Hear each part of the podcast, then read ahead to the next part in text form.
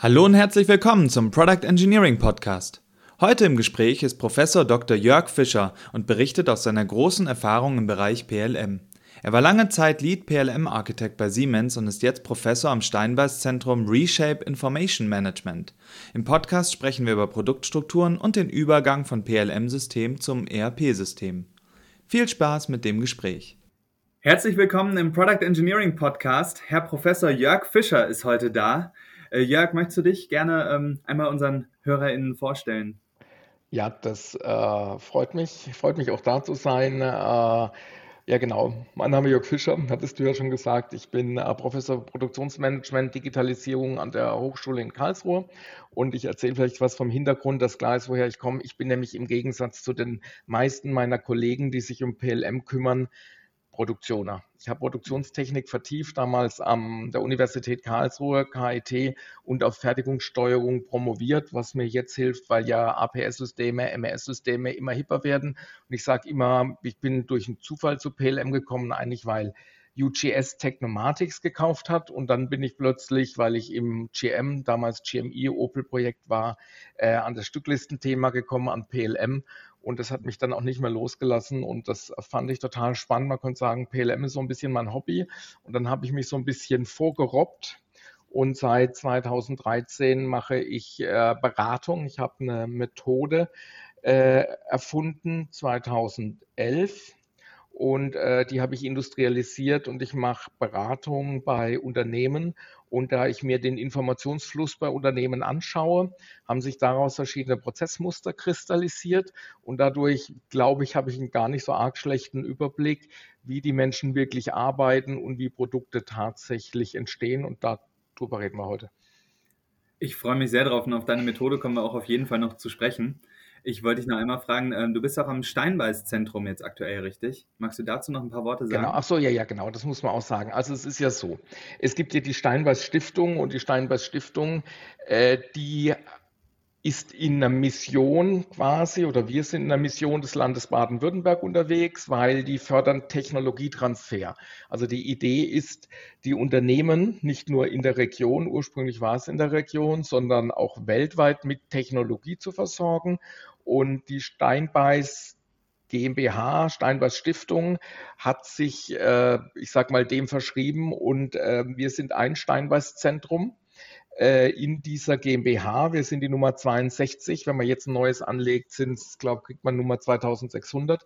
Wow. Und es gibt seit, ja, ja, wir sind äh, seit 85 da und mein Mentor, Professor Hoheisel, der einer der Eignergründer in Wirklichkeit war, der hat mich damals äh, oder der hat mich zum Steinbeiß geholt mhm. und äh, in dem Rahmen tun wir quasi das, was wir praktisch haben, direkt anwenden und das ist mhm. total schön, weil ich quasi aus der Praxis für die Vorlesung Dinge aufbereite und es gleichzeitig aber auch dann den Unternehmen als Technologietransfer zur Verfügung stelle und wir mhm. sind quasi dadurch eine besondere Art von Beratern, möchte ich sagen. Also wir sind nicht wie die klassischen Berater, äh, weil wir eine Mission haben, aber wir sind als Beratung unterwegs. Und wenn jetzt einer der Zuhörer sagt, oh, in dem Bereich brauchen wir Beratung, dann kann er sich auch gern bei uns melden.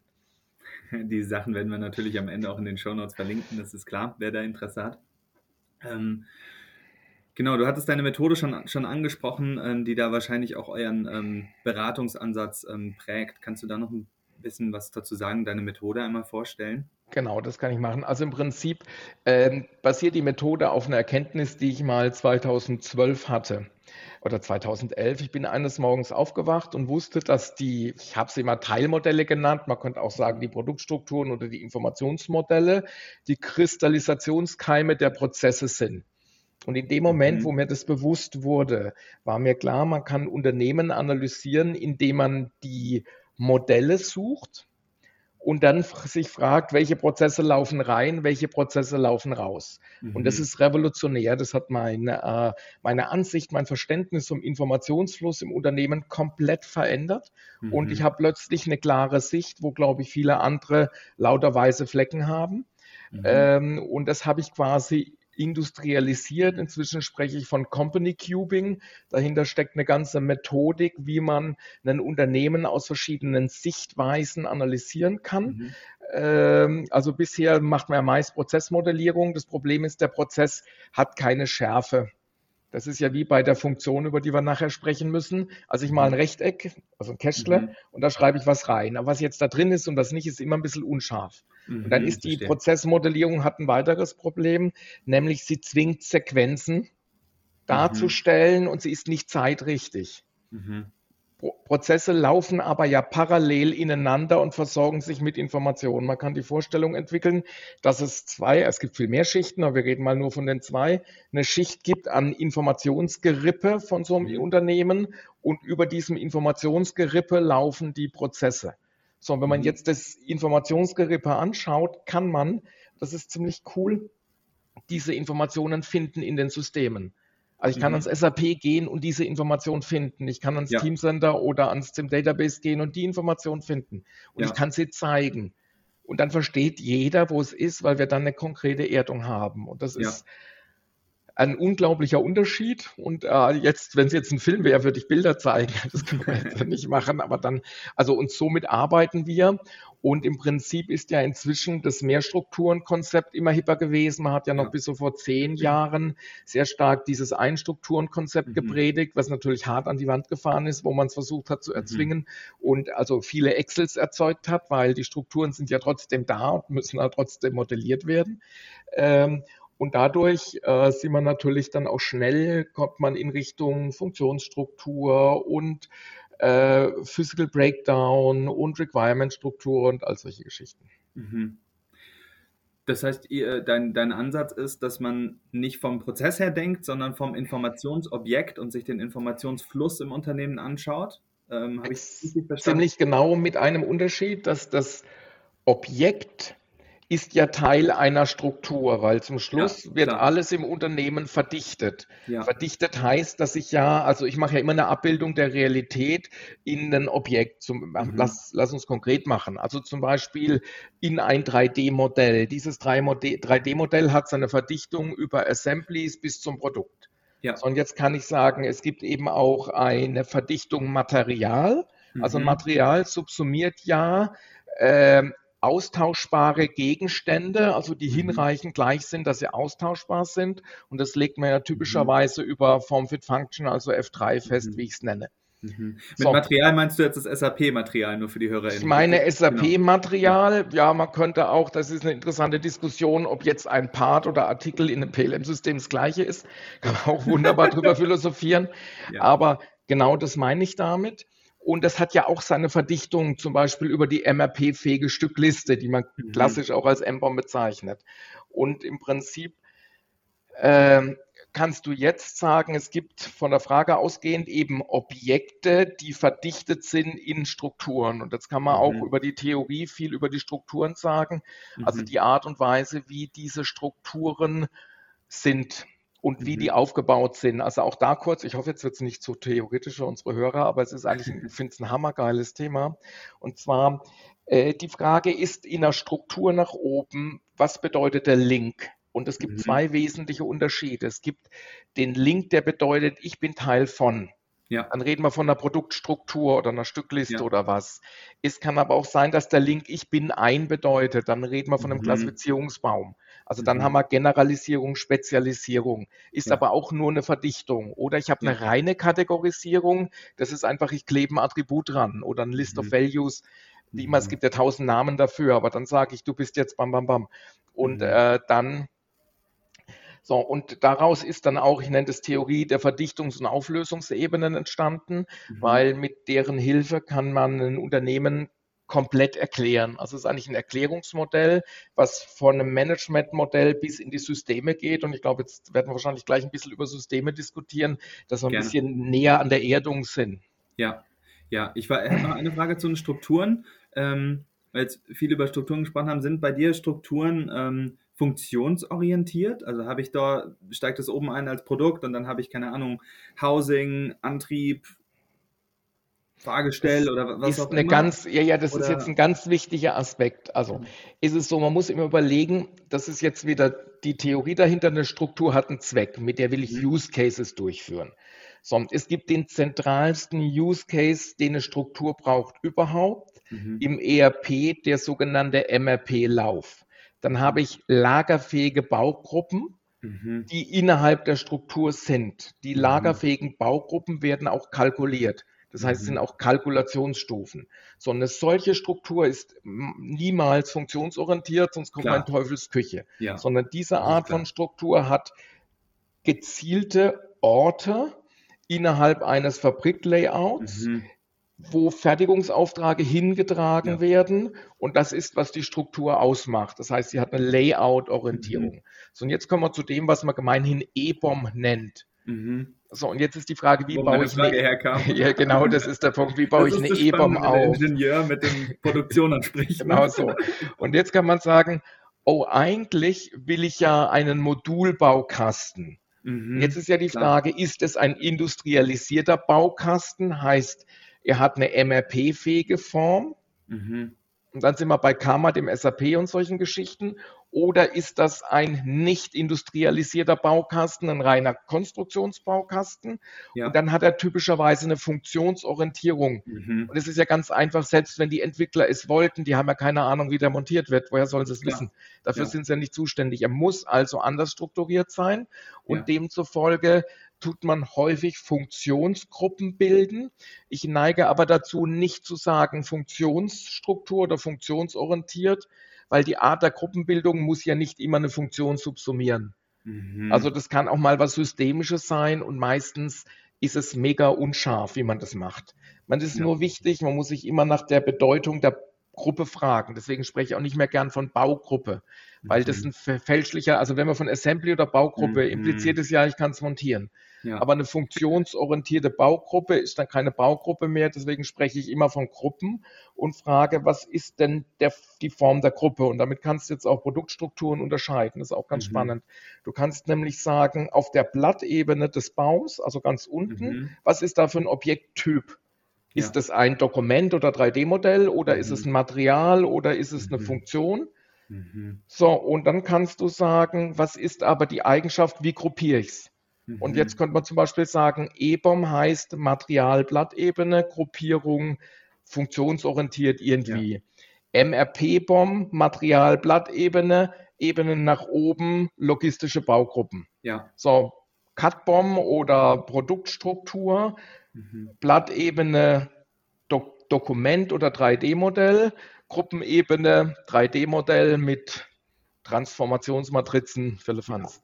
So, ja. und wenn du das mal so gegliedert hast, kannst du die mhm. Strukturen nebeneinander legen und über die diskutieren. Und schon allein mhm. das, was wir jetzt besprochen haben, fällt einigen unserer Beraterkollegen schon sehr schwer, erstens zu formulieren, zweitens mhm. zu wissen, drittens zu verstehen, was es bedeutet.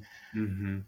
Ja, oder also du kannst mir gern sagen, vielleicht liege ich falsch oder bin dazu selbstbewusst, aber äh, also so ist jetzt meine persönliche Erfahrung und auch das so darzustellen, dass man das mal versteht, das braucht ja. echt Erdung, weil ganz viele das gar nicht verstehen. Ja. Aber ständig Strukturen machen, weil jede Excel, die du aufbaust, ist typischerweise dann auch wieder eine Struktur, die eine Bedeutung hat. Ja, ja. Und da zucke ich schon wieder zusammen, wenn ich Excel höre. Das haben wir nämlich leider sehr häufig bei Kunden, aber das ist äh, dann immer relativ schwierig, das am Ende wieder zu Es ist aber auch wichtig, das zu verstehen. Das gibt eine ganze Reihe von Gründen, warum es die Excel braucht. Also erstmal mhm. muss man immer sagen, dass es eine wie sagt man, eine Struktur, da, da, da, gucken, dass ich, dass ich den Faden nicht verliere. Ähm, also es kann sein, dass ich eine Strukturierung nicht habe mhm. und deswegen die Excel brauche. Mhm. Aber es kann auch sein, dass ich kurz die Notwendigkeit habe, eine Ad-Hoc-Zusammenfassung zu machen und die zu persistieren. Ich mhm. nenne diesen Effekt Lifecycle Sandbox. Also mhm. wenn du in eine mhm. offizielle Struktur arbeitest, musst du ja immer einsortieren nach gewissen ja. formalen Regeln. Aber wenn du ja. halt am Rumbasteln bist und mal ein ja. bisschen rumdiskutieren, wenn Information entsteht, willst du ja nicht dem Formalen folgen. Deswegen finde ich an sich die Excels nicht so arg schlimm. Also es gibt Excels, die sind nicht so arg schlimm, sondern die kann man halt mal basteln. Es gibt Excels, die sind ganz schlimm. Also mhm. Excels, die ganz schlimm sind, sind ähm, Oft wird Material vorbereitet in der Excel. Das liegt mhm. jetzt aber dran, dass man, wenn man SAP hat, oft die Materialanlage nicht im Griff hat. Mhm. Was heißt nicht im Griff hat? Äh, wenn ich ein Material im SAP anlege, kann es sein, dass mein SAP so eingestellt ist, dass ich gleich alle Sichten anlegen muss. Wenn ich aber alle mhm. Sichten anlege, dann müssen die ja schon reif sein. Ja. Ja, die sind ja, aber klar. oft nicht reif. Wenn ja. ich also nicht die Möglichkeit habe, im SAP einfach mal so ein Material anzulegen, kein Problem. Das nächste ist, Nummernsysteme. Viele Unternehmen haben ihre uralten Nummernsysteme mit ins SAP übernommen. Mhm. Damit haben die gegebenenfalls Nummernbereiche, die eng werden. Mhm. So, dann sparen die Materialnummern, dann werden auch Prototypen unter Prototypnummern gekauft. Das ist natürlich totaler Schwachsinn, ist mhm. aus meiner Auge, aber ist kann historisch notwendig sein und wenn sich das mal eingeschliffen hat über 20 Jahre, Klar. kriegt man es nicht so arg leicht raus. Klar. Das, äh, ich finde aber super spannend, was du sagst, dass quasi ähm, das wieder der, der Clash ist oder, oder was ich häufig erlebe und was ich auch immer sage, ist, Engineering ist ein kreativer Prozess. Da muss man genau dieses rumprobieren, probieren, was du ähm, gerade beschrieben hast, ist unglaublich wichtig und das auch zu ermöglichen. Später natürlich, wenn ich fertige, wenn ich in die Serie gehe, dann will ich Kreativität rausnehmen, dann möchte ich auf Effizienz gehen und irgendwie große Stückzahlen mit möglichst guten, guten Kostenstruktur quasi in den Markt bringen können. Aber ähm, genau diesen Absprung zu kriegen, ist, glaube ich, eine, eine große Herausforderung, zumindest aus meiner Sicht. Wie siehst ja. du das? Da kommen wir gleich. Erstmal muss ich noch was ergänzen. Also jetzt müssen wir die Prozessmuster einführen. Du hast mhm. jetzt implizit ein Prozessmuster Selector Order mit wahrscheinlich Make to Stock in Kombination aufgebracht. Wir können gern bei dem bleiben. Ich will es nur erwähnen, dass nämlich das, was du eben gesagt hast, wenn es dann in Serie geht, wenn wir Engineering to Order haben, dann ist ja, nichts gut. mit Serie. ja. Also das muss bewusst sein. Aber wir, wir, einigen uns darauf, dass wir über Selector Order sprechen. Also klassisch mhm. Produkt wird durchentwickelt. Es gibt irgendwann Start of Production. Ja. Und dann geht es in Serie und dann ist uns egal. Und da kann man es ja. eigentlich schon sagen, wir denken jetzt mal im V-Modell. Mhm. Und im Prinzip muss man folgende Vorstellung entwickeln. Äh, das ist auch die Verbindung von äh, PLM und MDM. Habe ich gerade einen neuen Film gemacht, hat heute mhm. um 13 Uhr Premiere. Ah. Ähm, MDM heißt ja, oder man muss andersrum sagen, man muss erstmal verstehen, was ist so ein ERP-System. Man kann sich ein ERP-System vorstellen wie eine Maschine, wie eine Prozessmaschine. Da mhm. kommt Produktionsprogramm rein und rauskommen einzelne Fertigungsaufträge und Produktions, also Produktionsaufträge. Eigentlich sind alles Fertigungsaufträge und Banfen, wenn man es konkret sagt. Und äh, die beschaffen oder erzeugen die Teile des Produkts, mhm. koordinieren die Montage mehr oder weniger gut und summieren auch noch alles Geld auf und dokumentieren die Erledigung. Das ist es mal grob und tun dabei alle finanziellen Verbuchungen auch noch mitnehmen. Also sensationelle Prozessmaschine. So diese Prozessmaschine braucht als Gerippe Stammdaten. So diese Stammdaten gehen weit über Produktdaten raus. Die brauchen nur noch Debitoren, Kreditoren und Buchungskreis und Werke und allen Fälle Funds muss ja auch alles da sein. So und diese Stammdaten müssen entstehen und die frühere Sicht war, dass Stammdaten über lange Zeit konstant sind. In der mhm. Dynamik, die wir heute haben, sind die Stammdaten oft nicht mehr konstant. Das heißt, wenn ich ein neues Produkt entwickle, muss ich das hinentwickeln zu einer Reife der Stammdaten, sodass ja. ich die in ein ERP-System versorgen kann. Eine große Achse. Und dann noch eine Reihe von Dokumenten, die ich sage mal, unstrukturierte Informationen enthalten, dass die Menschen in der Produktion die lesen können und allein aufgrund dieser Dokumentenlage dieses ganze Zeug auch tatsächlich produzieren können. Ja. So, das ist, was ich machen muss. Und dann gibt es eben eine Hinentwicklung, bis diese Informationen so reif sind. Aber alles, was unreifere Informationen behält, da kann, da gibt es ein ein Chaos ohne Ende, das kann, da kann das kreative Chaos stattfinden. Ja. Und ich muss halt genau überlegen, wann ich in einen formalisierten Bereich komme. Und das kann man am Form-Fit-Function-Korridor oder am Form-Fit-Function auch festmachen. Mhm. Irgendwann muss ich mich dafür entscheiden, dass entweder das Part oder das Design oder Dokument, das ist jetzt wieder ganz heikel, welches man nimmt, aber ich sage mal, das Part im PLM mhm. sauber durch einen Form-Fit-Function-Korridor läuft. Der ist am mhm. Anfang oft sehr breit, weil ja noch keiner etwas getan hat mit diesem Ding. Das heißt, ich kann ändern und muss eigentlich mich nicht an Form Fit Function halten. Mhm. Aber wenn das mal in der Serie ist und entlang der Serie eine Änderung kommt, muss es austauschbar sein, 100 Prozent. Und ja. dann wird Form Fit Function eng. Und dann muss ich die Fortentwicklung in einem engen Korridor haben und mich der Formalität anpassen. Und die Frage, wann so ein Entwicklungsprozess in die Formalität kommt, und wo er noch frei ist, ist die zentrale Frage bei der Implementierung von Produktentstehung. Und jetzt kommt ja vielleicht das Spannende, über das wir auch sprechen wollten, nämlich dieses ganze Thema Systems Engineering. Mhm. Früher waren die Produkte mechanisch geprägt, da konnte man das Zeug anfassen. Das war natürlich super. So, jetzt haben wir aber das Problem, dass ja immer wieder neue Funktionen gefordert werden und damit Lastenhefte, Anforderungsdokumente, nimm mal Flugzeug oder Fahrzeug oder so, mhm. das wird ja immer heikler, was da alle von außen, Regulatorien und lauter Scheiß gefordert wird. Ja. Das heißt, ich muss schon von Anfang an ja dafür sorgen, dass ich sicher bin, also ja. eigentlich eine Häkchenliste machen, habe ich alles beachtet. Ja, so, dass ich das aber, Anforderungsliste. Ja, ja. So, und jetzt muss ich ja dann also irgendwie die Anforderungen, ich sag mal, kleinschnipseln können und ja. lifecyclen. Und damit sind wir ja. dann quasi beim Requirement Engineering, was heute ja. ja häufig in Dorns dann passiert, dass ich halt einfach mal die Möglichkeit habe, meine Requirements runterzuballern in kleinen Einheiten. Und dann mhm. kommen wir jetzt natürlich weiter in einen Formalisierungsschritt, wie man das V-Modell runtergeht. Ich denke, das wäre vielleicht das nächste, das hast du jetzt zwar nicht gefragt, aber die nächste logische äh, ja, Dinge, die, über die wir diskutieren könnten. Ja. Ja, ich meine, das ist ja genau quasi die Idee, dass ich mein System dekomponiere im Systems Engineering, in Subsysteme aufbaue, die Schnittstellen irgendwie dann, dann manage und dann dadurch quasi die Komplexität so weit reduziere, zumindest in der Theorie, dass ich es entwickeln kann, dass ich es testen kann, dass ich ähm, dass ich es prüfen kann und am Ende dann auf der ähm, auf der rechten Seite vom V nach oben wieder wieder zusammenbauen und integrieren. Genau, so und jetzt denken wir leider nur über den Teil des mhm. Systems, mhm. der ich sag mal, weich ist und mhm. softwarelastig und Steuerung. Deswegen müssen wir nochmal, äh, ich bin ja ein Maschinenbauer. Das mhm. heißt, es gibt ja erstmal, sagen wir mal, den mechanischen Anteil von so einem Produkt und dann gibt es den elektrischen, den mhm. mechatronischen mhm. und halt irgendwie den Softwareanteil, ja. wie man es jetzt auch immer schneidet. Und dabei muss ich jetzt Folgendes überlegen. Ich nehme in der Vorlesung da immer das Stuhlbeispiel. Mhm. Also der Stuhl ist ein klar, also vor allem der Vorlesungsstuhl. ja, ist ein klassisch mechanisches Produkt. Ja. So, und der äh, hat eine Hauptfunktion und die Hauptfunktion ist Kraft in Boden ableiten. Mhm. So, und das Lösungsprinzip ist seit 100.000 von Jahren Beine, die die Kraft in Boden ableiten. Ja. Und ich sage meinen Studenten immer, wenn wir wissen, dass wir Beine im Stuhl brauchen, dann brauche ich nicht V-Modell links runter. Das ist total, da sagt jeder Fischer, spinnst du, müssen wir jetzt hier, also auf die clevere Idee kommen, dass wir jetzt Beine brauchen, wissen wir seit 100.000 Jahren. Mhm. So, und demzufolge ist in rein mechanischen Produkten zumeist in Wirklichkeit ein Quereinstieg ins V-Modell. Das heißt, mhm. ich habe schon eine generische Struktur, wie mein Produkt aufgebaut ist. Damit kenne ich die Komponenten.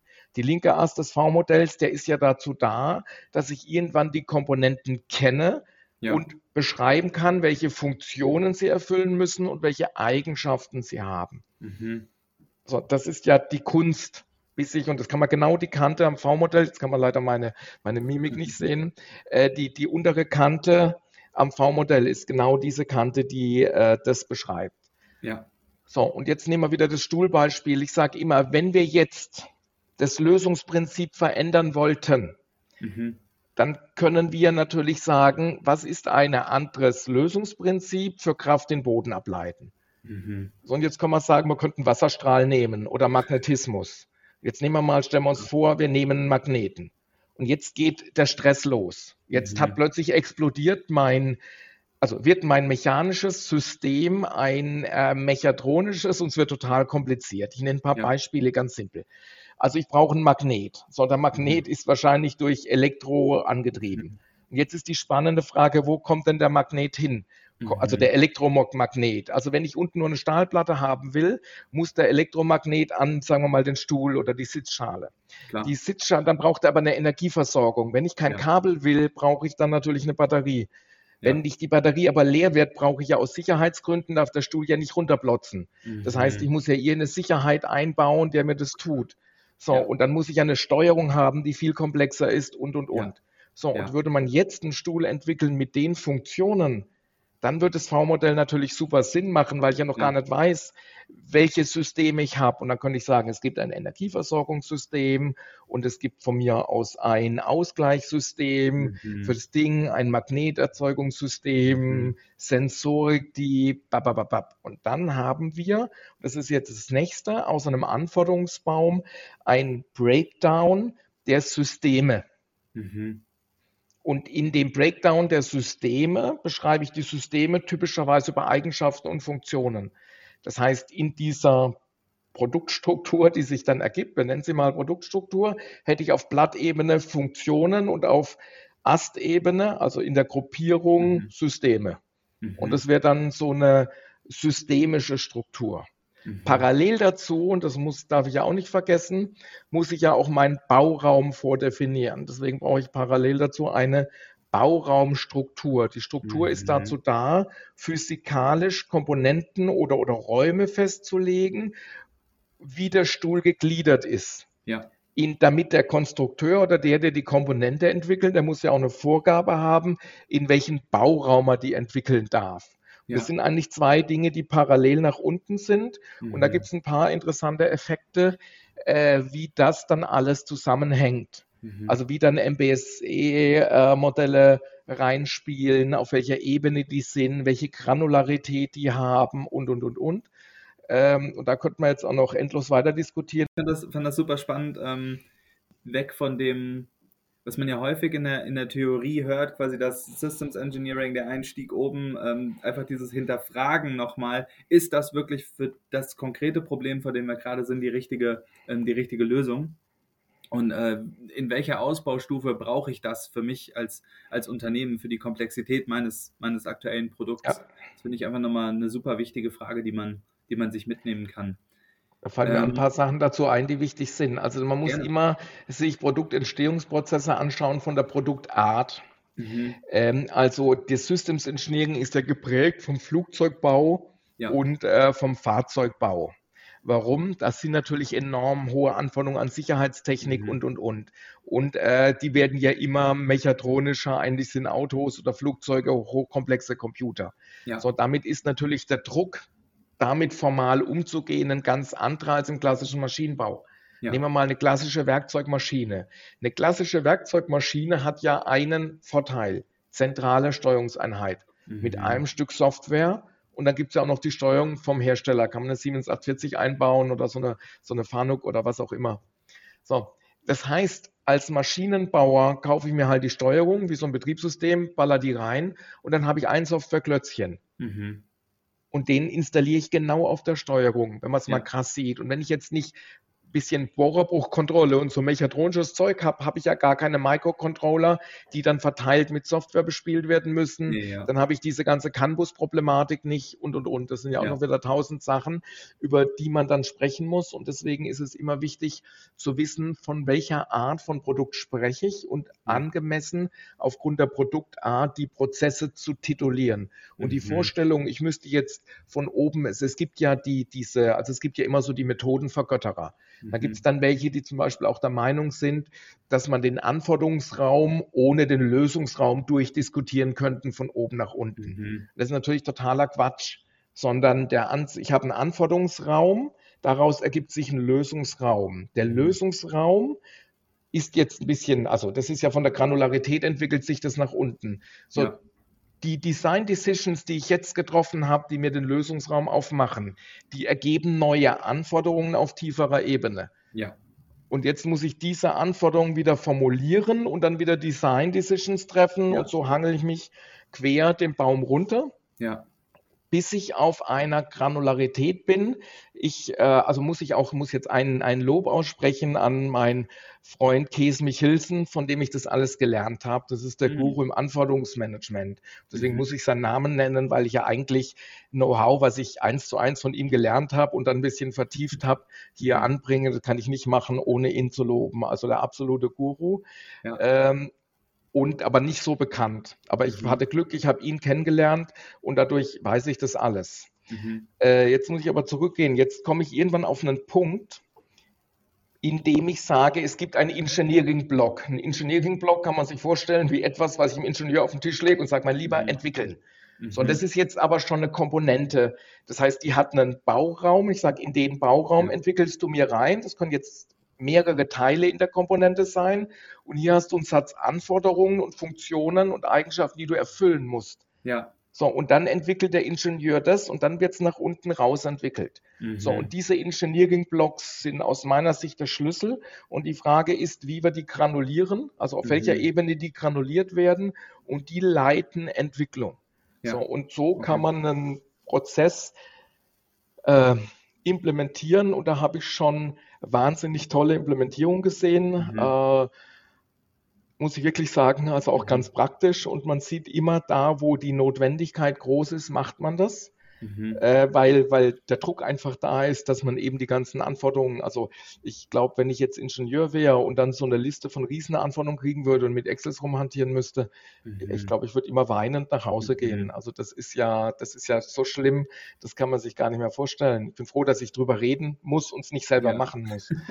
also dass ja. ich drüber reden darf. Ja, ja klar, an der, an der Stelle ist ja wirklich Excel auch wirklich eine, eine sehr schwierige Lösung, gerade wenn man sagt, ich möchte hinterher noch ähm, eine, eine gewisse Testabdeckung oder so sicherstellen, dass ich dann meine Anforderungen auch geprüft habe. Da wird man ja gerade die Themen Traceability und so weiter, die sind ja quasi ohne ein dediziertes System für sowas gar nicht mehr, gar nicht mehr abbildbar. Genau, das muss man jetzt aber auch sagen, weil jetzt, also man sagt so Excel als Tool. Die Frage ist ja, mhm. was hat Excel nicht, dass das passiert?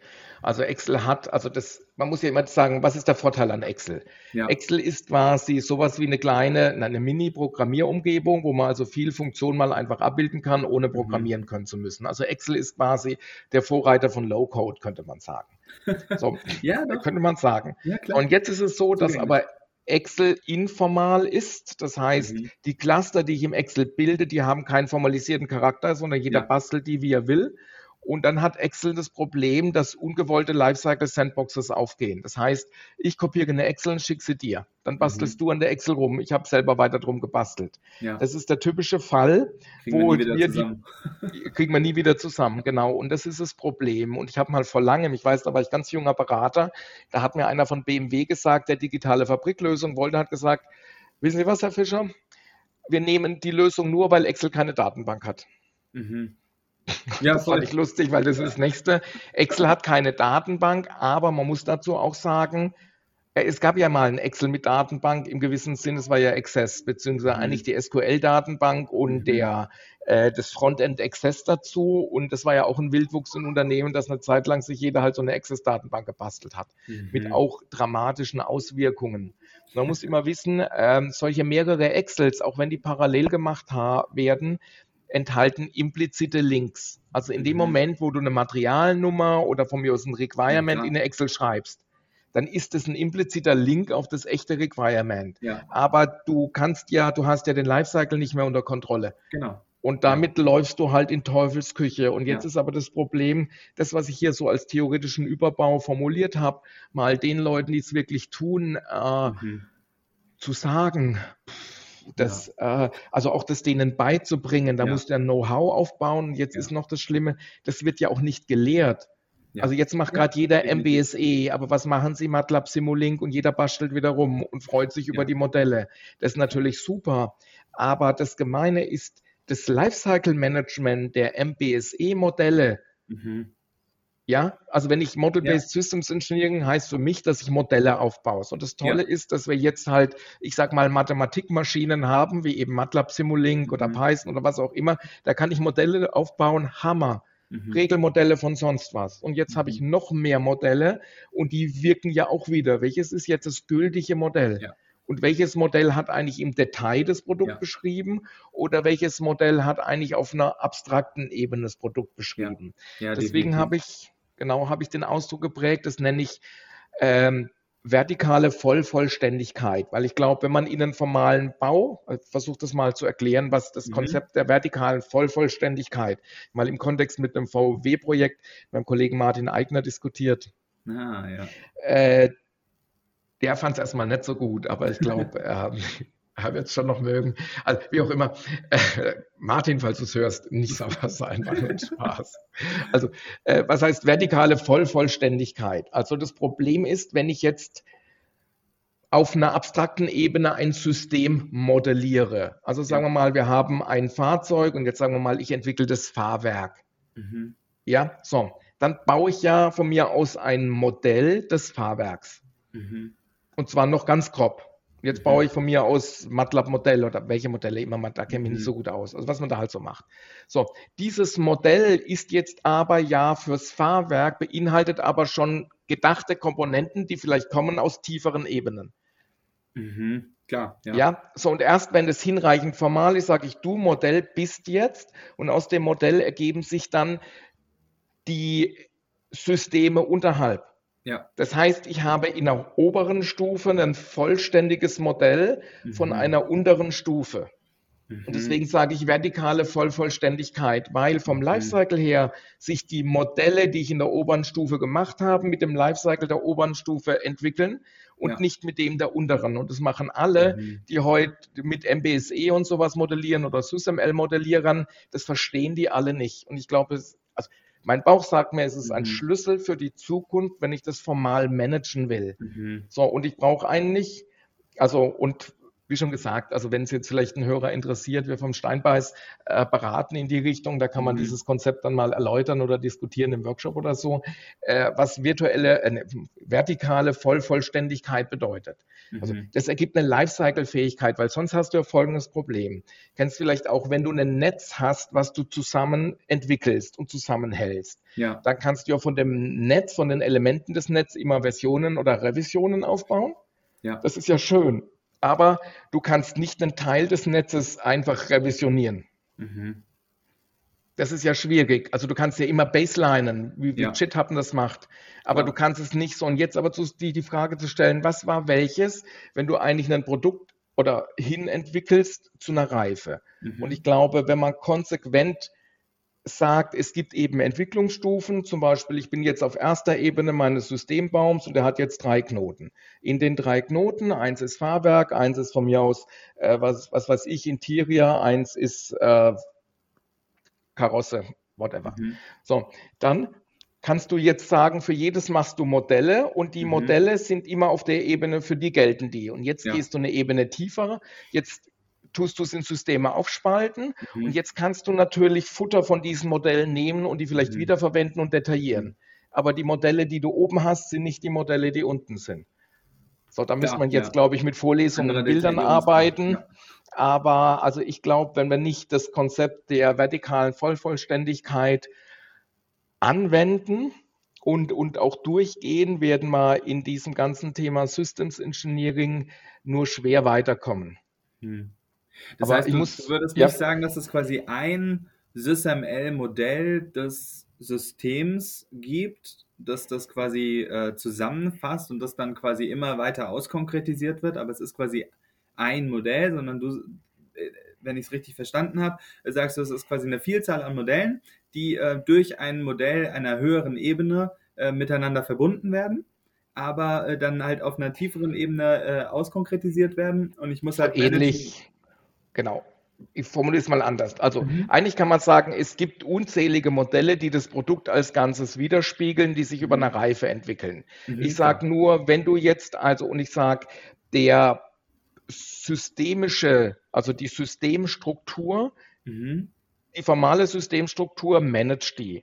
Ja. Und die wächst ja in den Systemen, während du den Breakdown machst, entscheidest, welche Systeme es gibt. Mhm. Und ich sage, es kann auf jeder Ebene vollständige Modelle des Gesamtprodukts geben.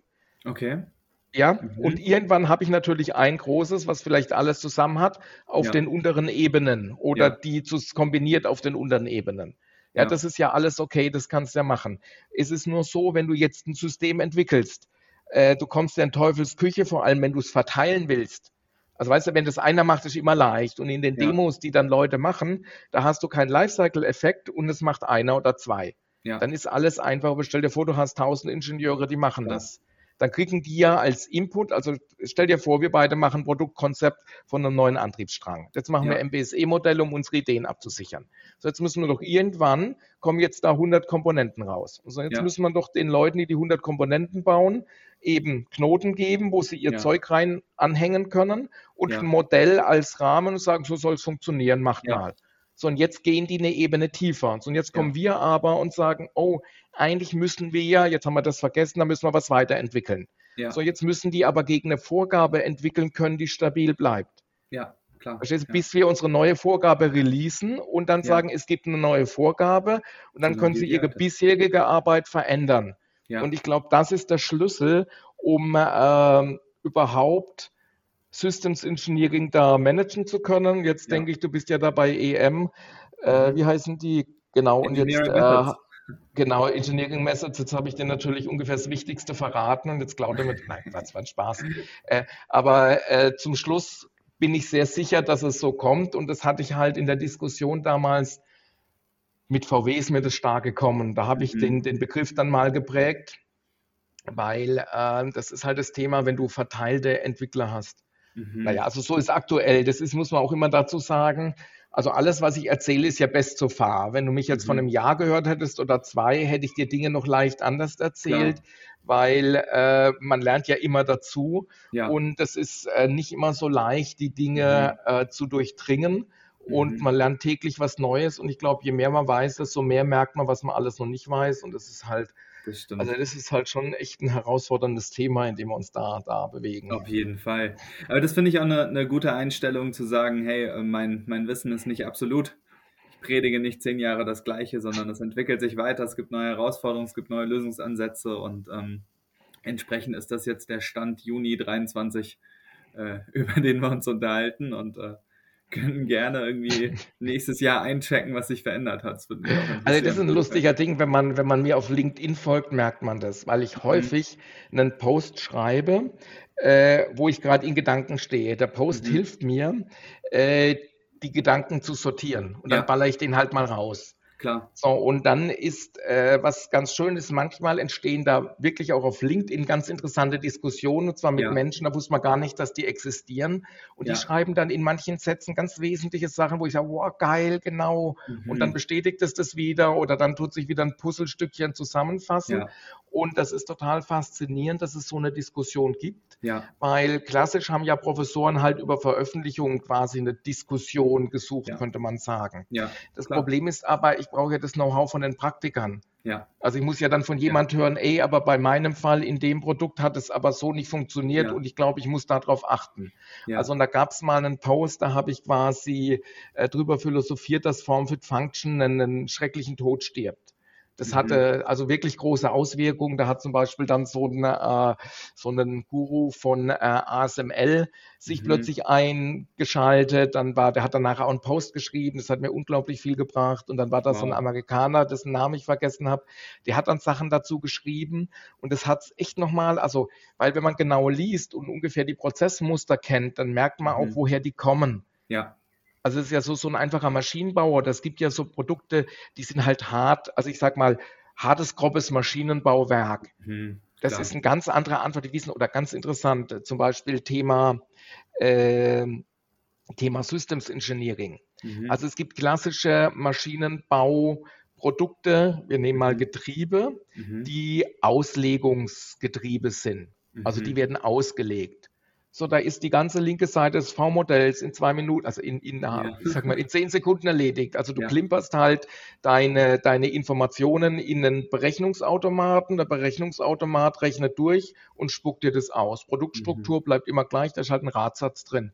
Mhm. Gehäuse wird vielleicht ein bisschen anders und sonst noch ein paar Komponenten, die dran bauen. Ja. Das heißt, alles, was wir jetzt so riesig über MBSE und hin und her diskutieren, ist für die überhaupt nicht relevant, sondern klimpert es ja. ein. Für die ist Auslegungsrechnung A und O. Mhm. Sondern das ist eben das Spannende an den jeweiligen Fällen. Und ich glaube, das ist, wo auch die Unternehmen Hilfe brauchen, dass man mhm. sagt, also dass man ihnen zuhört und dann sagt, das ist jetzt, was ihr braucht und alles andere, was die reden, braucht ihr vielleicht noch nicht. Ja. Ja, und dann ja, ist das, und ich glaube, das ist ein Problem, wenn du jetzt halt überall hinrennst und sagst, wir sind ja quasi auch als Berater unterwegs, mhm. ihr braucht jetzt eine Systemstruktur. Da kann es ja mhm. sein, dass du die Manager irgendwie überzeugst und dann fängst du plötzlich an, Systemstruktur einzuführen und keiner brauchst. Ja, nee, man muss mal immer am, am Use Case bleiben und, und, reale Probleme lösen. Das ist echt total essentiell, dass man da nicht zu, zu akademisch unterwegs ist. Ich wollte nochmal fragen, weil wir jetzt über Strukturen ja. gesprochen haben, äh, sozusagen im ja. ersten größeren Block und im zweiten Block sind wir dann auf Modelle gekommen. Wie würdest du sagen, ist die ähm, Verknüpfung quasi zwischen der, der Struktur, indem ich ja quasi auf Blattebene mein, mein Bauteil habe und so weiter und dem Modell, bei, also bei Modell denke ich immer an, an äh, SysML oder an was Parametrisches oder an so, so ein äh, Zusammenhänge. Ähm, wie würdest das du sagen, jetzt, das ist, das ist ganz schwer äh, zu formulieren. Mhm.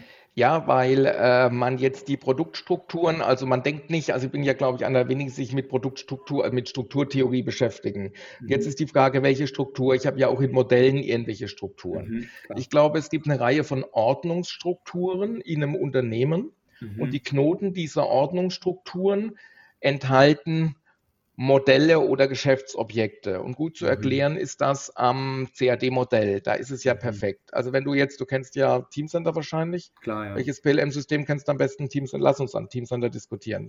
ja, können wir machen. Also jetzt hast du im Teamcenter ein Design als Item im Teamcenter. Und an dem mhm. Design ist ein Dataset und an dem Dataset hängt ein UG Master und am UG Master hängt im Volume äh, eine .prt-Datei von NX. So diese mhm. .prt-Datei ist ein vollständiges Modell. Mhm.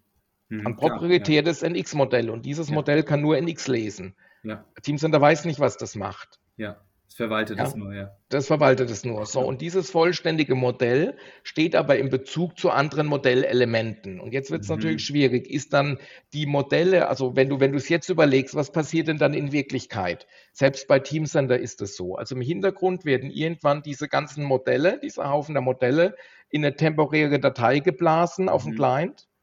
Ist heute noch so. Mhm und dann kommt ein X und, also man, man merkt es nur nicht mehr, mhm. aber es ist so. Und dann kommt ein X und lädt die Dateien ja. und macht daraus eine Gesamtdarstellung von einem Modell. Ja. Also was lernen wir? Dieses Modell, was es ist, das ist ja im Prinzip immer die Frage, wie clustern wir das in Modellschnipselchen, ja. damit sie lifecycle-fähig werden. Und dann haben wir das Problem, dann müssen wir ja Modelle zerpflücken in lifecycle-fähige Einheiten. Und es mhm. geht immer dann, wenn sie stark strukturieren, also strukturiert sind und mhm. wenig Querverbindungen haben. Mhm. Wenn sie mhm. viele Querverbindungen haben, wird es ganz heikel, weil mhm. ich sie dann nicht so leicht strukturieren kann. Und dann ja. muss ich halt, deswegen habe ich auch oft das Problem, dass ich dann Gesamtbaselines ziehen muss, weil die nur in sich zusammen funktionieren.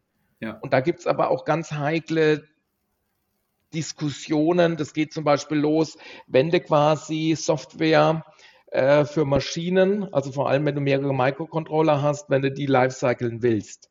Mhm. Dann geht es ja los, weil die Frage ist, hast du Kompilat oder hast du im Prinzip äh, Source Code? Ja. So, eigentlich ist es so, dass du ein Kompilat nicht zerstückeln kannst, ja. äh, weil du Riesenprobleme kriegst mit der Integration. Das heißt, wenn du was stückeln kannst, ist es Source Code und du musst dann halt automatisch das ist dann, glaube ich, wahrscheinlich so eine Jenkins-Sache. Äh, du musst den Bild dann automatisch erzeugen. Dann müsstest ja. du aber dein Projekt automatisch generieren. Ich habe schon Unternehmen ja. gesehen, die haben dann, äh, vor allem wenn die so Schneidersteuerung hat, da geht es ganz gut. Mhm. Dann haben sie das Projekt, was zum Schluss eine große XML ist, zerschnitten in Schnipsele und dann mhm. Konfigurator für Software gebaut. Der hat dann angefangen, diese Projektschnipsel zusammenzubauen zum Gesamtprojekt okay. und das haben sie dann kompiliert.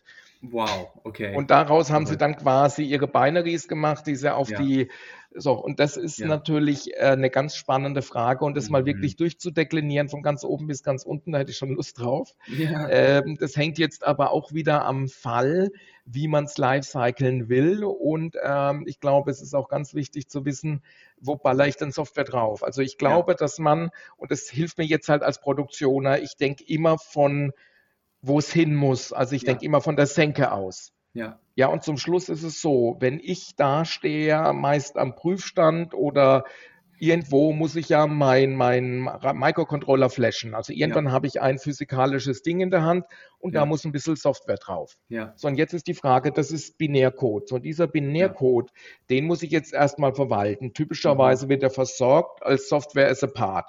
Das heißt, eigentlich klar. baue ich eine Materialnummer rum, dass ich klassisch alle Änderungsdinge im SAP habe oder im ERP. So, und jetzt ist die Frage, wie viel solcher Stückchen gibt es? Wie sind die mhm. Pfade mhm. dahin, dass die sich entwickeln? Wie kommst du der Entscheidung, welche es gibt? Und du kannst halt dann den Prozess von hinten aufzäumen nach vorne mhm. und daraus dann definieren, äh, wie das Ganze aufgebaut sein muss. Ja, ja, ja, verstehe. Ja, was ich da meistens gesehen habe, ist, dass man quasi einen Hex-File irgendwie als Part definiert und das dann äh, zum Flashen. Das ist ja das Binary, hat. das ist genau, ja Software as a Part, das ist ja. das Konzept. Also zum Schluss brauchst du es auch, weil es gibt ja noch ein anderes Thema, das muss man auch immer bedenken. Also es ist ja nicht nur die Frage, dieses Binary zu entwickeln, sondern mhm. du hast mhm. ja auch die Aufgabe, es richtig zu versorgen. Ja. Also Versorgung zu dem Menschen, der oder zu dem Automaten, ist ja egal, mhm. der das dann wirklich aufs Produkt bläst. So, und ja. diese Versorgung, die musst du ja hinkriegen und die muss mhm. ja im Kontext des Produkts gehen. Und dazu muss man mhm. einfach sagen, die MRP-fähige Stückliste ist sowas wie Gottes Wort. Mhm. Also das, was da drin ist, wird gebaut. Ja. Und da gibt es nichts hin und her, weil die geht in den MRP-Lauf und der MRP-Lauf tut alles. Also man mhm. könnte das jetzt doch beipassen, dass man was übers PLM direkt ins MS schießt. Das würde schon gehen, aber grundsätzlich ist das, was da drin ist, muss mit allem abgeglichen sein. Und jetzt ist eben die Frage, wo hast du die? Und dann kannst du die Diskussion haben, kannst du eine MRP-fähige Stückliste wirklich im PLM aufbauen? Mhm. Und das ist vielleicht auch noch ein interessanter Aspekt für die, die sich da ein bisschen auskennen. Mhm. Äh, das ist immer dann leicht, wenn du nur ein Werk hast. Ja, wenn ja, du gut. jetzt aber mehrere Werke hast, ja. dann wird es heikel, weil alle klassischen PLM-Systeme kein Organisationsmodell kennen. Das Einzige, was das kennt, ist halt SAP. Mhm. Weil auch viele ERP-Systeme kein vernünftiges Organisation, ich habe mich gerade letztens mit ERP-Systemen beschäftigt, kein vernünftig, also keine vernünftige Objektstruktur zur Abbildung von Organisationen und unterschiedlichen Werken haben. Also ja. es gibt zum Beispiel, ich dachte immer, es ist selbstverständlich in einem ERP-System, dass das die Werksichten hat, wie ein SAP das hat, also mit, mhm. äh, mit Werkstücklisten und so. Aber ich habe mhm. mit Schrecken festgestellt, dass einige Mittelstandssysteme das gar nicht haben. Mhm. Und die. Leute, wenn man mit denen diskutiert, gar nicht wissen, dass das existiert. Ja. So, und daraus ja, ergeben sich natürlich totale Komplexitäten. Klar. Und zum Schluss ist es so, dass ähm, das ist auch das Problem, man kann in in den PLM-Systemen natürlich über ein bisschen Trickserei mhm. äh, anfangen, solche Werkstrukturen einzubauen. Mhm. So, da das aber ein komplexes Thema ist, entscheidet es zumeist der Solution Architekt vor Ort. Mhm. So, der Solution Architekt hat aber gegebenenfalls keine Ahnung, wie das richtig sein muss. Und das hat dann ganz von selbst zur Folge, dass äh, es ganz schwer wird, eine M-Bomb, die MRP-fähig ist, im PLM abzubilden. Das kriegen ja. die meisten nicht hin. Ja. Und dann gibt es noch was anderes, wenn man das konsequent macht, dann sind Entscheidungen, die zum Schluss im lokalen Werk gegebenenfalls vom Controlling getroffen werden, die müssen dann auch im PLM gemacht werden. Das heißt, du hättest halt plötzlich mhm. alle äh, Fakultäten, die da eine Rolle spielen, die sonst im SAP gearbeitet haben oder im ERP, im PLM. Und es ist jetzt ja. die Frage, ob man das will also mhm. was durchaus sein kann. Und deswegen postuliere ich ja die ähm, ERP-nahe, also das ERP-nahe PLM. Mhm. Diese Schicht, die noch zu entwickeln ist, oder ich habe ein paar Module gesehen, die gehen näher, sehr nah dran. Ja. Ähm, und ich glaube, und das ist vielleicht auch ein interessanter Aspekt, das wird entweder SAP sich schnappen mhm. oder hat es vielleicht schon und dann diejenigen Softwareanbieter, also PLM-Anbieter, die sehr flexible Datenmodelle haben. Mhm. Weil die, die großen Vendoren haben ja oft die Monolithen. Also, ja. dass eigentlich die Datenmodelle harte Monolithen sind. Und wenn man äh, wirklich drauf guckt, dann merkt man, dass diese Kerndatenmodelle sich seit 20 Jahren nicht geändert haben und dass die eigentlich auch nicht veränderbar sind. Mhm. So, und das ist, äh, da schlagen mich jetzt bestimmt meine Freunde von den großen Vendoren, aber es ist, man muss ja trotzdem, also ehrlich sein, wie, wie man die, die Perspektive hat. So, und äh, daraus ergeben sich halt eine Reihe von, ich glaube, spannenden Fragen in der Zukunft, inwieweit äh, eine M-Bomb im PLM mhm. auch MRP-fähig ist und inwieweit mhm. es sinnvoll ist, die in klassischen PLM-Systemen zu entwickeln ja. und wie man die abbildet. Und da kann man ja. jetzt ganz simple Sachen sagen, wenn SAP dafür eine Lösung hat, und ich habe auch schon mal eine gesehen, da kann man das im SAP machen. Aber da muss man aufpassen, es kennen wenige die Lösung. Mhm. Äh, wenn man aber jetzt gar kein SAP hat, Mhm. Ja, dann ist es sinnvoll, sich so eine Schicht zu bauen. Dann brauchst ja. du aber, ich sage mal, ein PLM-System, was quasi starke Low-Code-Funktionalitäten ja. hat. Ja, klar. So, und jetzt sieht man ja so, die alten PLM-Vendoren, die haben ja dann oft, dann haben sie ihr PLM, kaufen sie noch eine Low-Code-Plattform. Dann hast du aber natürlich ein Problem. Also ja, wenn klar. brauchst du quasi ein PLM, was Low-Code-fähig ist. Ja. ja. Und da gibt es interessante Fragen. Da bin ich extremst gespannt, wie sich da der Markt zurechtrückeln wird, mhm. weil wir ja parallel das Cloud-Thema haben. Ja, ja, klar. Das stimmt. Ich wollte mal fragen, weil wir gerade äh, über den Übergang PLM-ERP gesprochen haben. Ähm, wie siehst du da das Thema ähm, Simultaneous Engineering, wo quasi während der Entwicklung, während dort irgendwie noch, noch ähm, ja, viel äh, Freiräume sind oder Definitionsspielraum ist, äh, schon, schon Produktionsplanung sozusagen parallel mitarbeitet und gemeinsam daran arbeitet, dass da ein, ein wirklich auch gut zu produzierendes und effizient zu produzierendes Produkt rauskommt. Ähm, sowas müsste ja theoretisch oder sollte ja weiterhin im, im PLM-System würde ich jetzt einfach mal in, in den Raum werfen, ähm, passieren, ähm, wo ich dann quasi Richtung generische M-Bomb gehe äh, oder wie, wie, auch immer man es nennen möchte, äh, und dann quasi den Absprung mache in, in ein ERP-MES-System und äh, dann halt dort mein Sourcing Procurement mache, meine werkspezifischen ähm, genau. Listen, die das ich dann ist jetzt eine, Das ist eine sehr spannende Frage, weil jetzt kommt genau der Punkt, das wollte ich vorhin auch noch ergänzen. Mhm. Also, das heißt ja nicht, dass die durchgängige Story falsch ist, weil es wird immer eine, ich sag mal, PLM-nähere M-Bomb geben. Ja genau. äh, die ich brauche, um von mir sowas wie Simultaneous Engineering zu machen. Aber wir ja. springen mal zurück. Wir sind ja im Sonderfall CTO. Ja. Äh, STO, Entschuldigung, STO, ja. Selector Order. Das heißt, wir haben eine entkoppelte Produktentwicklung und parallel dazu kann ja eine Produktionsentwicklung stattfinden. Ja. So, und jetzt sind wir sehr nah an der Automobilindustrie und man merkt, dass du da natürlich den Hintergrund hast, weil da ja häufig die Produktionssysteme mitentwickelt werden ja. Und du hast noch was anderes. Automobilisten haben oft entweder einen Lead plant oder mhm. eine Zentralentwicklung. Ja. So diese zentral, also eine zentrale Planungsabteilung meine ich. Ja. Äh, so eine zentrale Planungsabteilung. Genau, für die Produktionsplanung. Ja. So, und die plant aber auf einer taktischen Ebene, nicht auf mhm. einer operativen. Mhm. Und auf der taktischen Ebene, da wo auch ein Simultaneous Engineering stattfindet, das ist ja auch ein Hinentwickeln auf, wie könnte ich es denn produzieren. Ja, das genau. ist ja noch nicht hart, wie es ist. Nee, ja. Diese Linie im PLM ist natürlich absolut sinnvoll ja. und das kann man natürlich mit den PLM-Systemen, die, ich bin ja ein Technomatics-Mann, ich weiß ja, was zum Beispiel im mhm. Teamcenter geht, das kann man da wunderbar drin machen. Mhm. Aber man darf es halt nicht falsch sehen. Mhm. Wenn man dann der Meinung ist, man könnte jetzt daraus Stammdaten für die ERPs ableiten, dann mhm. stimmt's nicht. Das ist ja ähnlich. Also schön ist es ja immer am Plant Simulation zu sehen oder an der Materialflusssimulation. Materialflusssimulation findet auf einer taktischen Ebene statt, wenn ich noch am mhm. Rumprobieren bin, wo die Daten gröber sind. Mhm. So, das heißt, ich modelliere, ein Mensch interpretiert die Ergebnisse und übersetzt diese Ergebnisse in eine echte operative Durchplanung. Ja.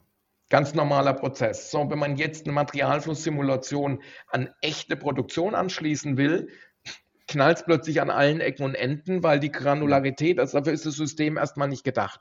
Also das mag natürlich gehen und es gibt bestimmt Situationen, wo das cool ist. Also ich will das nicht absprechen. Ich sage mhm. nur, wir reden viel zu wenig über Granularität von Planung. Mhm.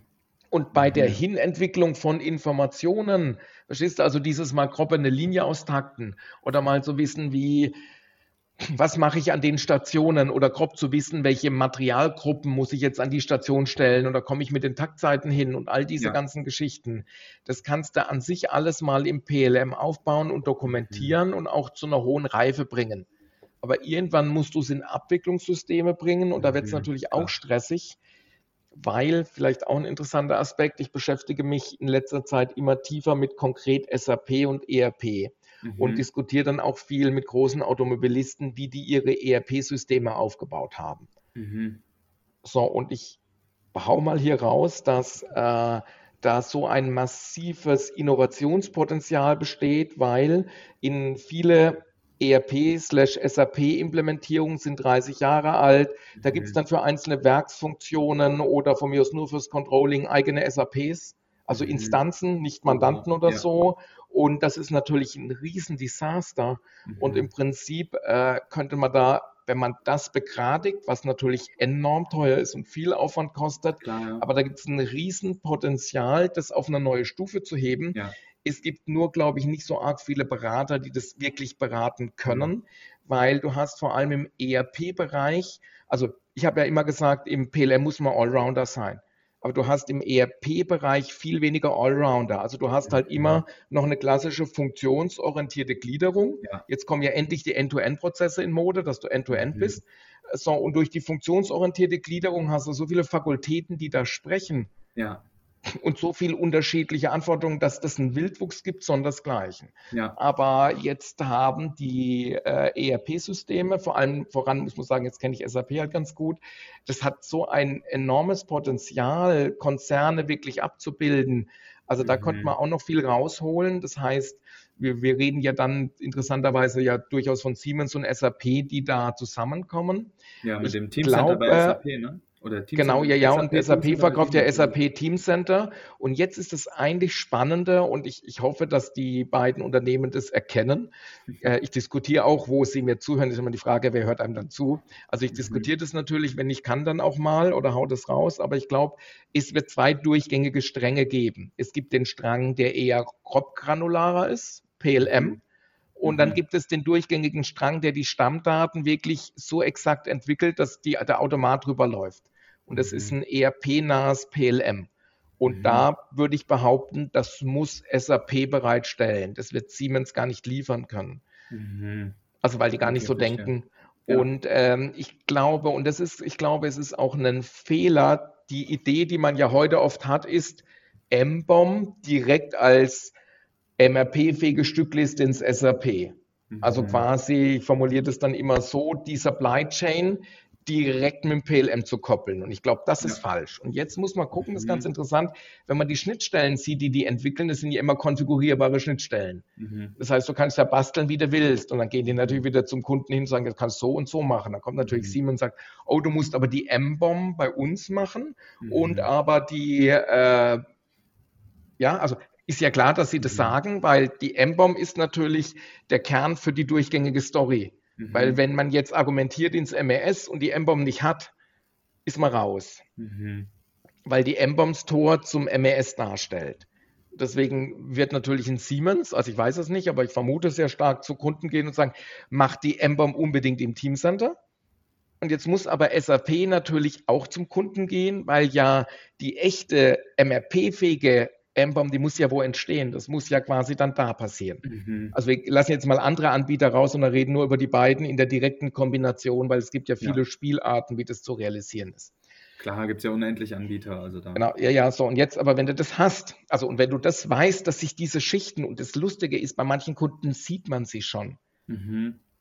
Ja, also ich war gerade, ich will jetzt Kundennamen nicht sagen, aber man sieht und wir merken mhm. auch bei Anfragen bei uns im Steinbeiß, dass einige, die halt groß die Geschichte dann äh, Teamcenter und äh, Siemens mal so gekauft haben, dass die immer mehr in Nöte kommen und merken, oh, das hakt aber hart mhm. an der M-Bomb. Und ich glaube, mhm. das ist jetzt nicht, also das ist jetzt nicht ein Fehler, das ist ein Unternehmen oder so, gar nichts, sondern das ist ja ein Erkenntnisgewinn. Klar, ich habe den auch gerade erst vor einem, von einem Jahr vielleicht gehabt, da wurde mir klar, das ist eigentlich eine schöne Geschichte. Ich saß bei einem Kunden und da hat eigentlich so ein alter Haudegen M-Bomb erklärt. Den kannte ich auch noch, ein alter Freund von mir, mhm. Solution Architect Team Center. Mhm. Dann denke ich, du erklärst nicht die MRP-fähige Stückliste, was ich als M-Bomb mhm. gesehen habe, sondern du erklärst eigentlich, äh, wie man eine montageorientierte Struktur zur mhm. Generierung von Montagezeichnungen aufbaut. Hm, mhm. Ja, das ist ja wichtig. Also ich wichtig, muss ja, ja quasi, ja, auch wichtig, genau. Also ich muss ja dem ja sagen, wie der das montieren soll. Nein. Ja, und für ja. die ganze Produktionsplanung muss ich auch wissen, was mache ich denn wo. Logisch. Das ist ja so, und jetzt genau, und seither nutze ich, das hast du vielleicht jetzt auch gehört in der Diskussion, mhm. äh, ist mein Wording anders. Ich spreche von MRP-fähiger Stückliste. Mhm. Und ich mache immer jetzt M, Klammer RP-Bomb mhm. und M, Klammer Cut-Bomb ja. Ja, ja, klar. Ja, also und, und ja. unterscheidet dann, weil es mehrere, also müssen einfach verstehen, es gibt mehrere M-Bombs. Ja. Und wie so oft kann ich natürlich, ich meine, früher haben wir ganz gut, es hat, ist uns ja gut gelungen, mit einer Struktur durchzukommen und vielen Excels. Ja. Also ja. das ist ja immer so das Interessante. Ich kann es ja schon erzwingen, dass die dieselben sind, aber halt mit schmerzhaften Kompromissen. Und ich mhm. denke, das ist auch das Wichtige. Also das kann schon gehen, dass man eine M-Bomb, die MRP-fähig ist, im PLM aufbaut. Mhm. Aber das hat eine Reihe von Konsequenzen, denen man sich mhm. natürlich schon auch bewusst sein muss. Ja. Und dann ist die Frage, was braucht man? Also es gibt ja auch immer ja. die Möglichkeit, eine echte M-Bomb zu machen. Also ich sag mal einfach ein paar Wege. Kann eine M-Bomb aufbauen im PLM und die als Konzernstückliste ins SAP versorgen und sie dann im SAP werkspezifisch weiterentwickeln. Ja. Mhm. Dann Klar. bin ich da natürlich nicht mehr im Lifecycle und wenn man dann die Bombs vergleicht, haben die zum Schluss ganz andere Materialien und und und mit Local Content und allem Philippans, aber das ist ja ein Weg, der ist ja durchaus gangbar. Dann kann ich aber natürlich nicht mehr im Werks-MES vom PLM aus versorgen. Ja. Ich kann auch, das geht durchaus schon, äh, ich kann auch im Teamcenter Hard M-Parts, also mhm. zum Part, das Part trennen in zwei unterschiedliche Objekte, E-Part, M-Part und das M-Part nutzen und aus dem M-Part die Strukturen ableiten und M-Part-Strukturen mhm. wirklich hart synchronisieren. Mhm. So, da gibt es tausende von Spielarten, die wir mit den Kunden diskutieren und ja. dann rauszufinden, welche da richtig ist, ja. ähm, ist nicht so arg trivial und mhm. ich bin mhm. gerade dabei, äh, diese Fälle zu systematisieren, so gut es geht. Also wir entwickeln ja. in unserem Steinbeiß Prozessmuster, wo wir quasi sagen, wie ist das und was wir dann auch tun, das ist mir ganz wichtig in der Beratung. Wir gucken sehr stark drauf, was der Kunde tut. Also wenn ich einen mhm. Kunden habe, der 20 Jahre mit Teamcenter gearbeitet hat, dann kennt ihr natürlich Teamcenter und dann kann man viel mehr im Teamcenter von mir aus modellieren oder im PLM. Ja. Wenn jetzt ein Kunde aber 20 Jahre im SAP viel gemacht hat und Teamcenter neu ist, ist natürlich die Frage, ob man dann nicht eher ERP-nahe Funktionen nutzt, einfach weil die sich schneller ja. etablieren lassen. Ja. Ja, weißt und das sind solche Sachen, äh, die musst du dann schon berücksichtigen. Und dann ist es natürlich, man muss auch immer sagen, das IT-System hat ja was Religiöses. Also das ist ja so schon allein mit den Aussagen, die ich jetzt mal rausgehauen habe, da, da könnte ich mir vorstellen, hoffen wir mal, dass, also bitte alle, die es hören, nicht sauer sein. Ich alles Top-Systeme, kann man alles irgendwie implementieren. Und haben natürlich also, alle auch Schwächen und Stärken. Klar, das stimmt, das stimmt. Also ich fand, ich fand den Punkt, den du jetzt am Ende ähm, nochmal genannt hast, ähm, total wichtig und da, da würde ich gerne als Abschlussfrage nochmal drauf eingehen. Ähm, wir haben jetzt über sehr, sehr viele Strukturen gesprochen und sehr viele, die man an verschiedenen Stellen aufbauen kann und so weiter und auch darüber, dass Unternehmen historisch daherkommen, dass man quasi eine Struktur hat und sich das jetzt aufbaut, um, um mehr Use Cases und eine, ähm, ja. abzudecken und so weiter. Ähm, das hat natürlich auch noch eine, eine ähm, ökonomische Komponente, dass man sagt, ich kann jetzt nicht ähm, mir meine 17 Strukturen hinstellen und da irgendwie ein Team beschäftigen, das die aufbaut und verwaltet und erklärt und so weiter, sondern muss ich ja immer in gewisser Form einen, ähm, einen Kompromiss finden, welche Strukturen bieten die Funktionalitäten, die ich jetzt wirklich benötige. Und ähm, welche Strukturen sind für andere Unternehmen total sinnvoll, aber in, in dem entsprechenden ähm, eher zu vernachlässigen. Wie würdest du sagen, geht man da am geschicktesten vor, dass man quasi für sich die richtige Lösung und auch die richtige, den richtigen Detaillierungsgrad und so findet? Also ich kann mal erläutern, wie wir das machen. Das ist vielleicht ganz spannend. Also wir haben eine Vorgehensmethode, wir nennen die äh, RIM Intention to Execute X. Das heißt, also von der Intention bis zum Implementierung gehen wir und X ist eine Variable, da kann PLM alles stehen. Mhm. Sondern wenn wir jetzt Produktstrukturen sprechen, ist im Prinzip, glaube ich, das Wichtige und das vergisst man häufig, dass man erstmal sagen muss, wo stehst du Unternehmen? Current State. Dann kommt aber die nächste Stufe, wo ist dein Nordstern, wo willst du mhm. hin? Klar. Warum? Weil so ein Produktstrukturkonzept führen wir hier jetzt nicht für die nächsten zwei Jahre ein, sondern das ist ja perspektivisch, bleibt es mal die nächsten 15, 20 Jahre bestehen. So, und jetzt ist die Frage, deswegen ist es wichtig zu berücksichtigen, auch wie will ein Unternehmen strategisch sein. Also mhm. Beispiel, mhm. wenn ein Unternehmen vom ETO ins CTO Plus wandern will, mhm. ja, dann braucht es plötzlich eine E-Bomb. Ja damit der Baukasten, also es braucht zumindest eine Struktur, die einen Baukasten trägt. Ja. Und da brauchst du zum Beispiel eine Technical Order Structure und lauter solche Sachen. So, wenn es das aber nicht will, alles cool. Mhm. Dann brauchst du es nicht. Klar. Oder nehmen wir andersrum. Also wenn ich zum Beispiel, äh, das ist auch ganz interessant, wenn ich ein stark auslegungsmechanisch geprägtes Produkt habe, mhm. mit vielen Zeichnungsteilen, dann reicht mir gegebenenfalls das Einstrukturenkonzept. Daher kommt es ja auch ursprünglich. Mhm. Das heißt, ich kann gegebenenfalls sogar eine BOM, wenn ich dann auch noch Baustellen oder Platzfertigung habe oder Platzmontage, kann mhm. ich gegebenenfalls eine BOM, wie man es klassisch lehrt, aus dem CAD erzeugen. Mhm. Ja, mhm. So und wenn ich aber dann immer so bleiben will, ja, und daraus leiten wir dann, also aus Strategie und Current mhm. State, im Prinzip ab, was ist für dich das Richtige und diskutieren das dann mit dem Unternehmen, ja. weil hinter dem Strukturkonzept muss eine breite Anzahl von Menschen stehen, die das supporten und es ist Ja. natürlich auch anstrengend, dahin zu kommen. Klar, ja. So, und ich glaube, und das ist jetzt das nächste, was wichtig ist, ähm, wir erleben ja einen dramatischen Wandel in der Industrie und zwar, Mhm. dass Kopfwissen in Systemwissen übertragen wird. Ja. Und das ist, was viele nicht verstehen. Du musst mal überlegen, wir sind ja geprägt auch von einer Manager-Generation, wo man halt die Leute hat und die was heißen kann. Also Manager Mhm. sagt was, drückt die Daumen, hoffentlich machen sie es. So, und das heißt, wir, wir leben ja in einer Welt von einer menschinterpretierbaren Informationslast. Also Ja. Informationen wurden so gemacht, dass der Mensch sie interpretiert und dann was damit macht. Plötzlich wollen wir, und das ist natürlich eine bewusste Entscheidung, will ich das, hin zu Informationen, die immer mehr maschineninterpretierbar werden. Ja. Definitiv, ja. So, und wenn ich diesen Wandel will, muss ich natürlich auch mir die Mühe machen, dieses Informationsnetz oder diesen Mhm. Knowledge Graph, da gibt es wieder tausend Namen dafür, auch wirklich aufzubauen, mich damit zu beschäftigen. Und zwar, Achtung, noch bevor ich unbedingt jetzt mir Systeme aussuche Mhm. und sage, wie ich das mache, sondern und da kommen, und das merkt man jetzt auch überall, völlig neue Berufsbilder raus. Es hat ja Mhm. angefangen im MDM, dass solche Dinge wie den Data Steward es plötzlich gab.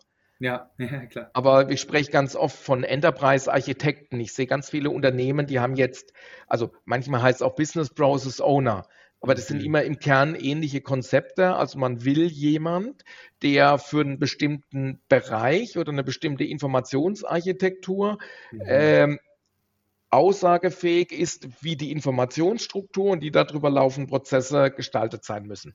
Ja. Und da kommen ganz neue Jobprofile. Und ich glaube immer, die Frage ist ja, wo will ich stehen als Unternehmen? Und auch da ist es jetzt wieder ganz spannend. Das, äh, das ist, jetzt kann ich noch zum Abschluss ein bisschen weiter in die Unternehmenstheorie gehen. Ich Mhm. unterscheide immer gern zwischen, also wenn sich ein Unternehmen als Selbstverständnis hat, ist ja die Frage, was ist mein Entwicklungsanspruch Mhm. und was ist mein Steuerungsanspruch? So, und Mhm. jetzt stell dir mal vor, das Haus, in dem du wohnst, was ich da im Hintergrund sehe. Mhm. Ähm, was hat denn das für ein Baujahr?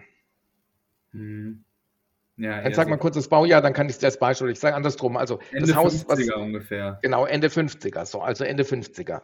So und jetzt könnte ja sein, dass du irgendwann sagst, ey, ich muss die ganzen Stromleitungen erneuern, komplett Ja. Klar. und zukunftsfähig machen, dass du ein Smart Home aufbauen kannst. Ja. So, was passiert aber da zum Schluss? Da fließt auch nur Strom durch, also durch die neuen Kabel. Ja. Und wenn du fragst, was habe ich jetzt für einen Mehrwert?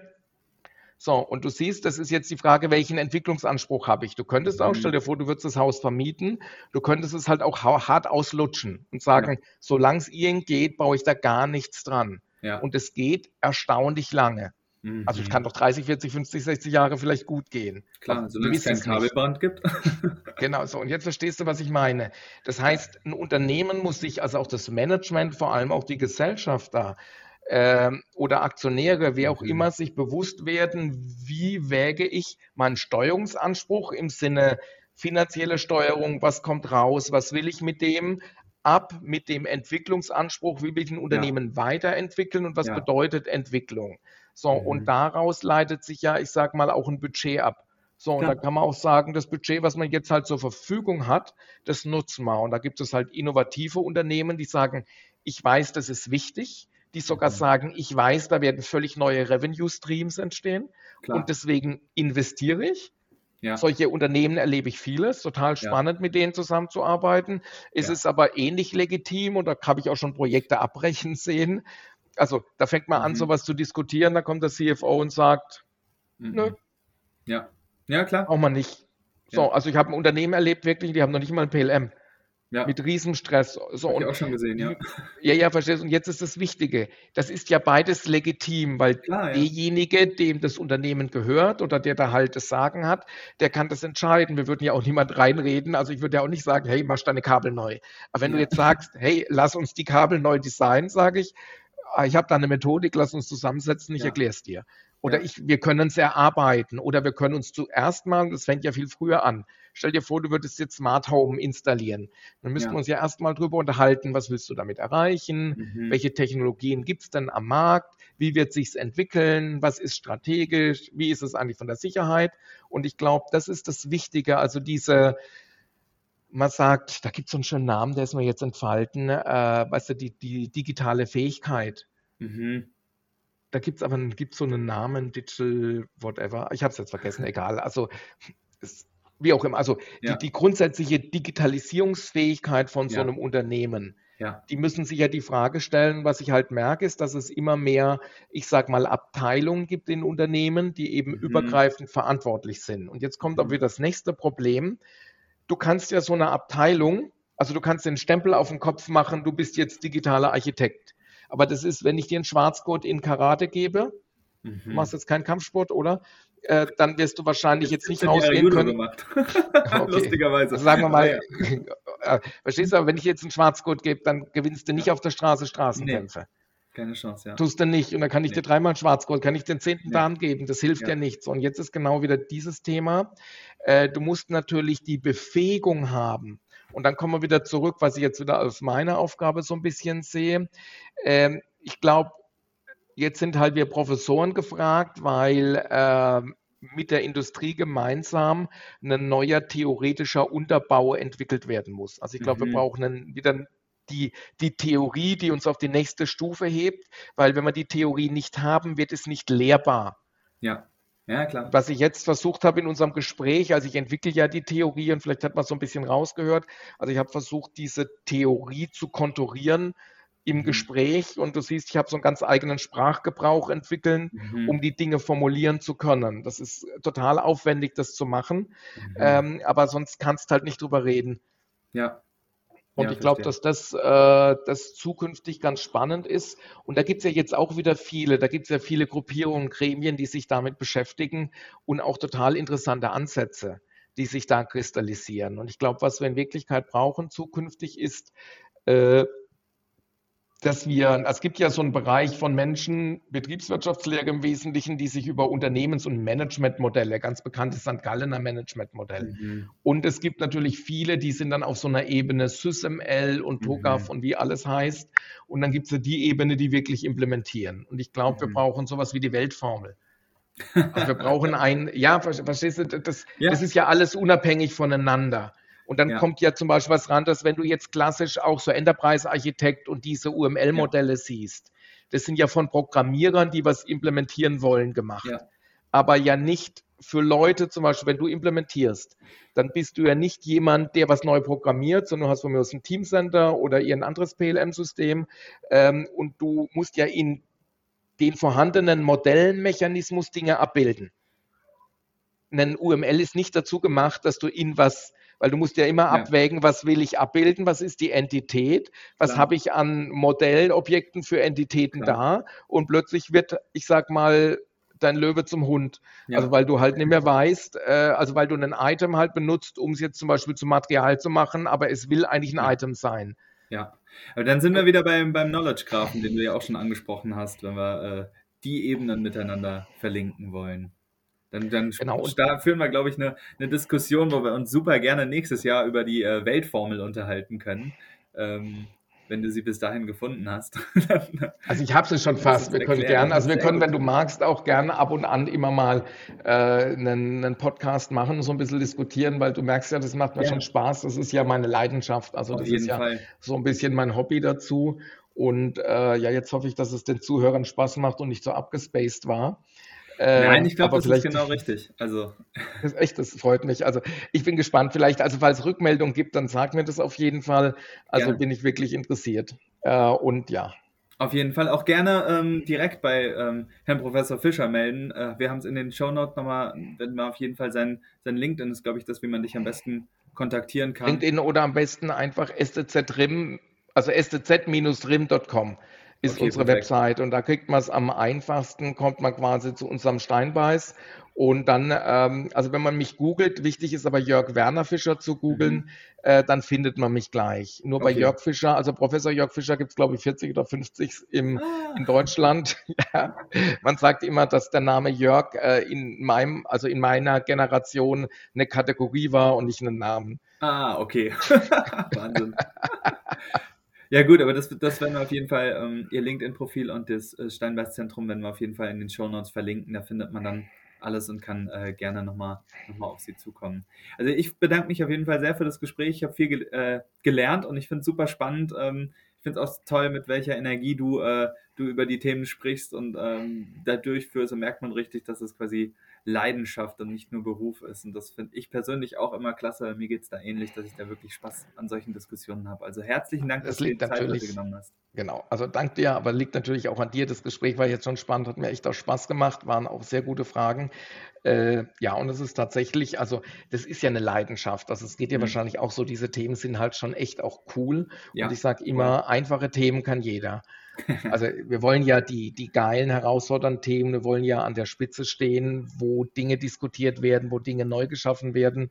Und da kann ich mir eigentlich fast nichts Besseres vorstellen als dieses Thema Produktstrukturen. Wunderbar. In diesem Sinne herzlichen Dank. Dir noch einen schönen Alles Nachmittag klar. und bis bald. Ja, werde ich haben. Bis bald, ja. Das war das Gespräch mit Herrn Professor Fischer. Abonniert gerne den Podcast, damit wir uns bald mit der nächsten Folge hören. Bis dahin eine gute Zeit.